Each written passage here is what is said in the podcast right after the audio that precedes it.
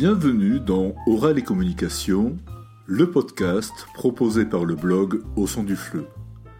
L'épisode d'aujourd'hui est consacré à un sujet fascinant, abordé de bien des façons par un tas de disciplines différentes, un sujet ne laissant personne indifférent. Ce sujet, c'est la voix, auquel cet épisode apporte son modeste écho.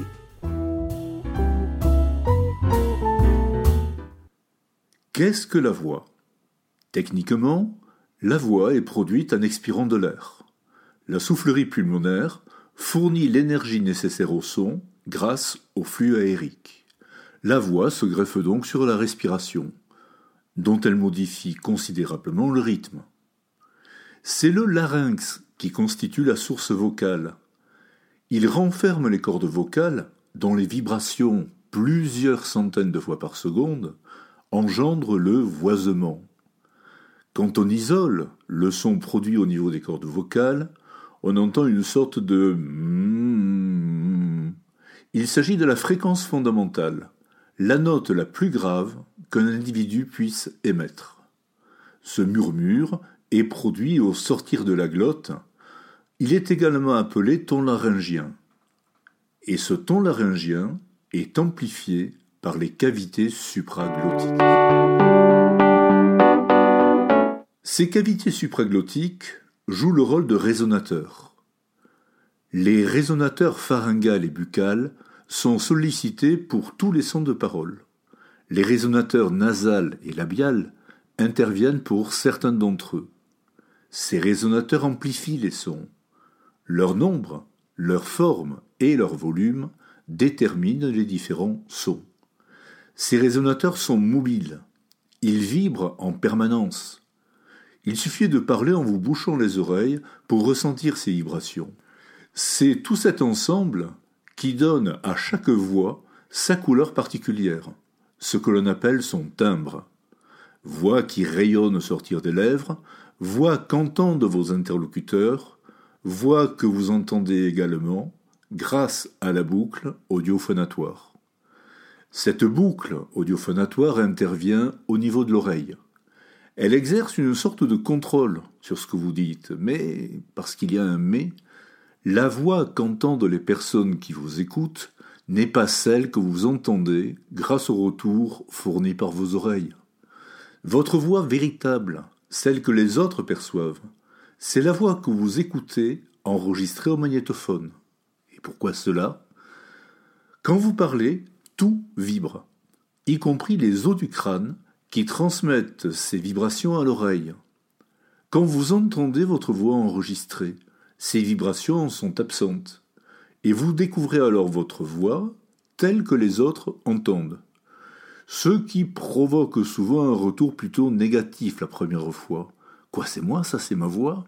Ah, le narcissisme qui est lié à la voix, et ça, c'est ouvrir un autre répertoire. Finalement, comment définir la voix Dans mon domaine qui est celui de la phonétique, ça n'est pas très compliqué. La voix est présentée comme un complexe sonore dont le support est constitué par le ton laryngien et auquel peuvent s'ajouter d'autres signaux, apparentés au bruit, pour constituer la parole. A priori, c'est clair et net. Pourtant, ça n'est pas si simple que cela, en fait, c'est beaucoup plus complexe.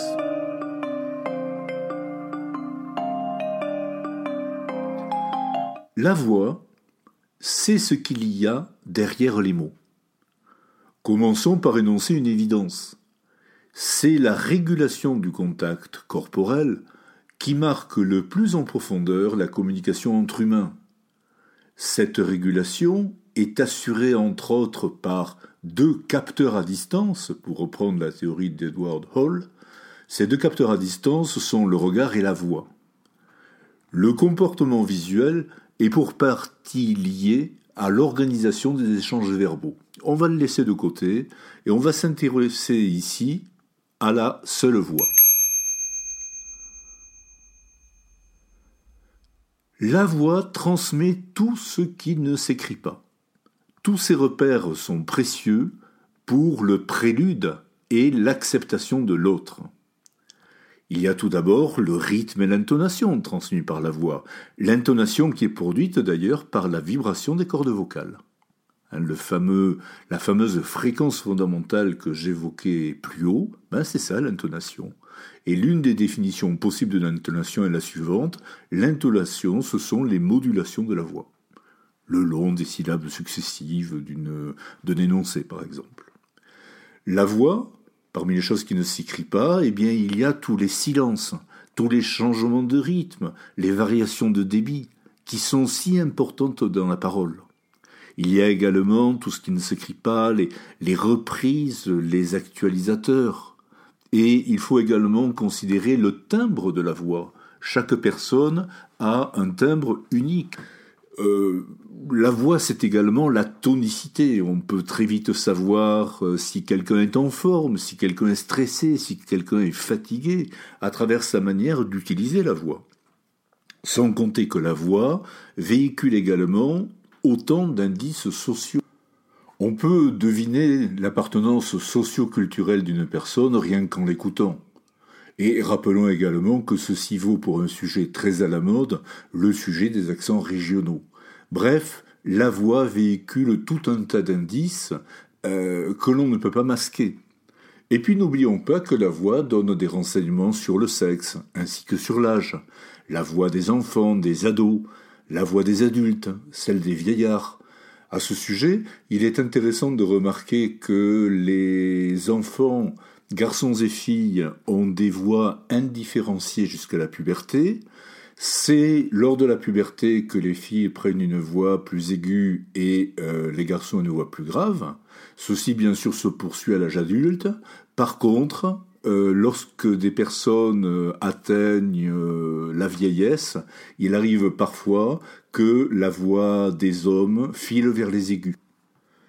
Et puis, ne l'oublions pas, c'est la voix qui véhicule l'affectivité à l'oral. C'est la voix qui trahit nos émotions, c'est la voix qui indique si nous sommes gais, tristes, fous de joie, heureux, etc., etc.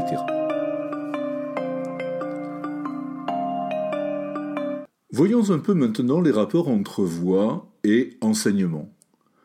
La voix constitue l'un des outils majeurs de tout enseignant. Un outil fragile d'ailleurs.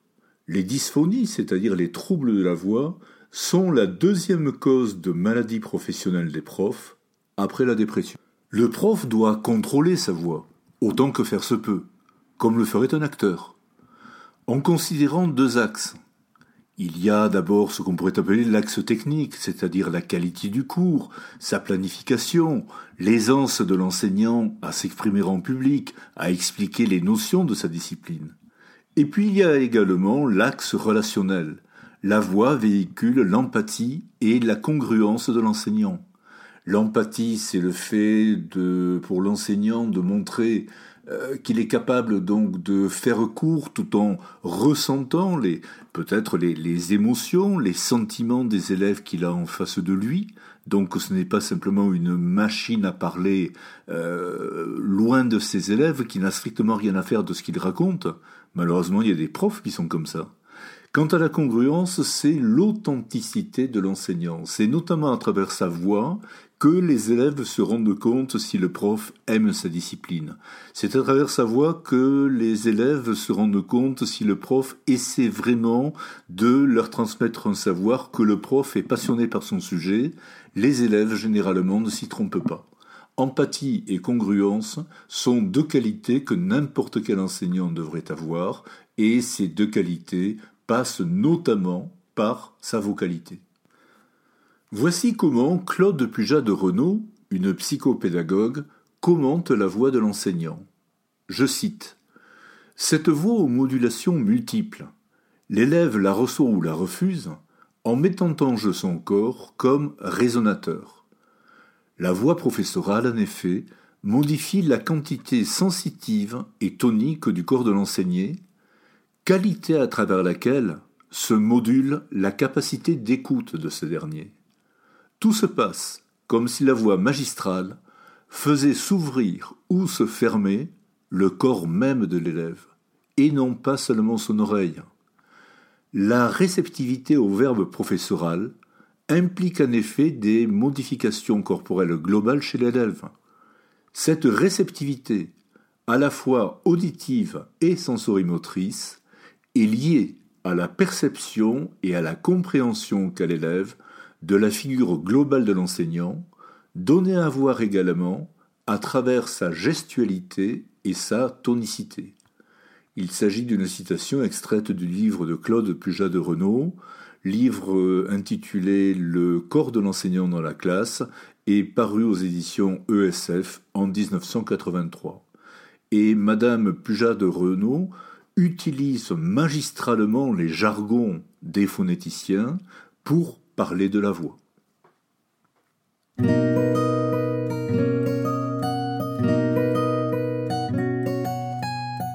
Je voudrais maintenant aborder la problématique de la voix par une voie inhabituelle, celle de la correction de la prononciation en langue étrangère.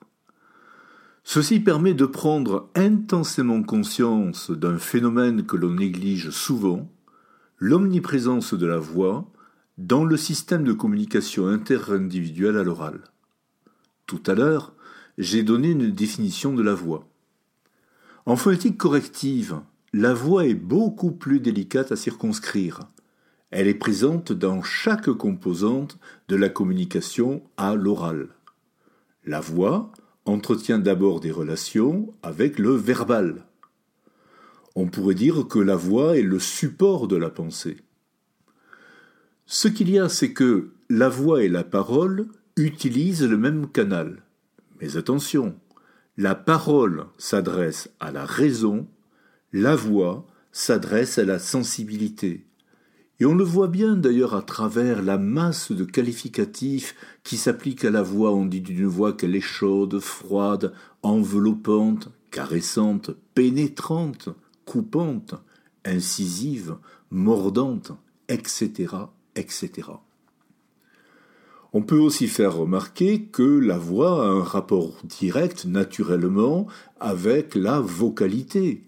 Euh, elle, nous, elle renseigne immédiatement sur nous, à travers mains indices. On les a évoqués plus haut, l'appartenance géo-socio-culturelle. Au fond, parler, c'est se dévoiler. La voix nous dévoile.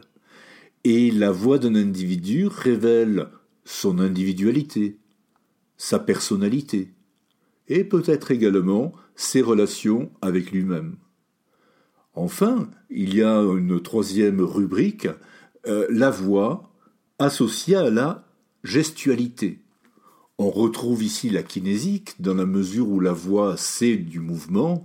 Quand on parle, encore une fois, on bouge. Je dis souvent la parole c'est du mouvement. Ben, la voix également c'est du mouvement qui accompagne la parole. Et puis, sur le plan de la proxémique, c'est-à-dire de la gestion de l'espace, la voix abolit la distance. Quand euh, je parle avec quelqu'un, et lorsque cette personne me parle, nous sommes en quelque sorte tous les deux enfermés à l'intérieur d'une sorte d'espace de communication. Ce qu'il faut quand même remarquer, c'est que la voix œuvre toujours à l'intérieur de l'espace intime du sujet. On comprend donc que la voix n'est pas seulement un signal acoustique rayonné aux lèvres. La voix reflète en partie la personnalité. La voix fait partie intégrante de la corporéité de chaque individu, comme le soulignent les deux citations que je vais maintenant énoncer. La première citation est due à euh, Michel Bernard, qui se définissait comme un philosophe du corps. Voilà ce que Michel Bernard a écrit au sujet de la voix. Citation. Contrairement à l'opinion commune, la voix n'est pas seulement quelque chose qu'on entend ou écoute. C'est une audition à la fois vue, touchée, et aussi viscéralement et musculairement éprouvée. Fin de citation. Cette euh, définition, cette présentation de la voix par Michel Bernard trouve un écho dans la manière dont Rondeleux, un orthophoniste, présente également la voix dans l'un de ses ouvrages. Je cite Chaque fois que nous donnons de la voix, nous mettons en jeu des muscles et déclenchons des sensations musculaires, Nous faisons vibrer notre corps et déclenchons des sensations vibratoires. Cet ensemble de sensations va se retrouver, par sympathie corporelle, chez celui qui écoute ou ressent les sons émis par un autre. Fin de citation. Donc là, vous le comprenez, il y a plein d'autres pistes à frayer quand on s'engage sur la voie de la voix.